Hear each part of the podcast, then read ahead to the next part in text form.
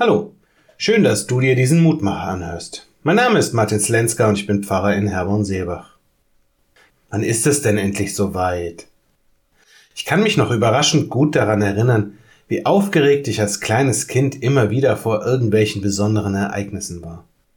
Der eigene Geburtstag, das Weihnachtsfest, der Flug in den Urlaub, große Ereignisse haben ihren Schatten vorausgeworfen und in mir setzte das große Kribbeln ein. Noch heute ist das manchmal so, auch wenn es deutlich nachgelassen hat. Der Zauber des Besonderen ist verloren gegangen. Der Alltag diktiert heutzutage den Rhythmus. Und doch, doch ist da manchmal eine Sehnsucht. Die Sehnsucht nach diesem Moment, wo es endlich soweit ist.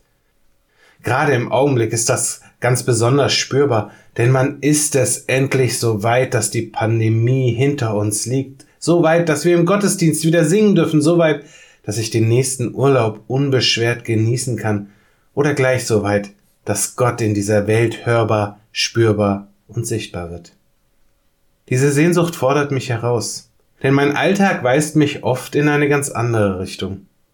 Er stellt die Erfüllung meiner Sehnsucht in Frage. Wie schön ist es da, neben der Sehnsucht auch die Zuversicht zu haben. Die Zuversicht, dass Gott in der Wirklichkeit, die ich erlebe, wirkt. In der heutigen Losung verspricht der Prophet Zephania der Sehnsucht seiner Glaubensgeschwister im Auftrag Gottes, ich will die Zerstreuten sammeln und will sie zu Lob und Ehre bringen in allen Landen, wo man sie verachtet. Zephania Kapitel 3 Vers 19. Noch ist es vielleicht nicht so weit, dass unsere Sehnsucht erfüllt wird. Doch die Erfahrung zeigt, es wird passieren. Das, worauf ich warte, kommt. Und wenn Gott sagt, ich regle das, dann wird er das tun. Ich lade dich ein, mit mir zu beten.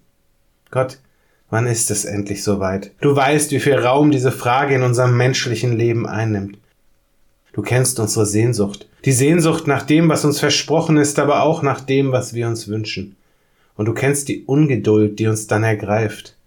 Hilf uns, dieser Ungeduld zu begegnen. Hilf uns darauf zu vertrauen, dass das, was versprochen ist, dass das, was wir uns wünschen, Wirklichkeit werden wird, dann, wenn es deinem Willen entspricht.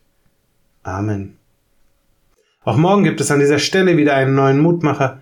Für heute wünsche ich dir nun einen guten und gesegneten Tag. Bleib gesund, aber vor allem bleib behütet.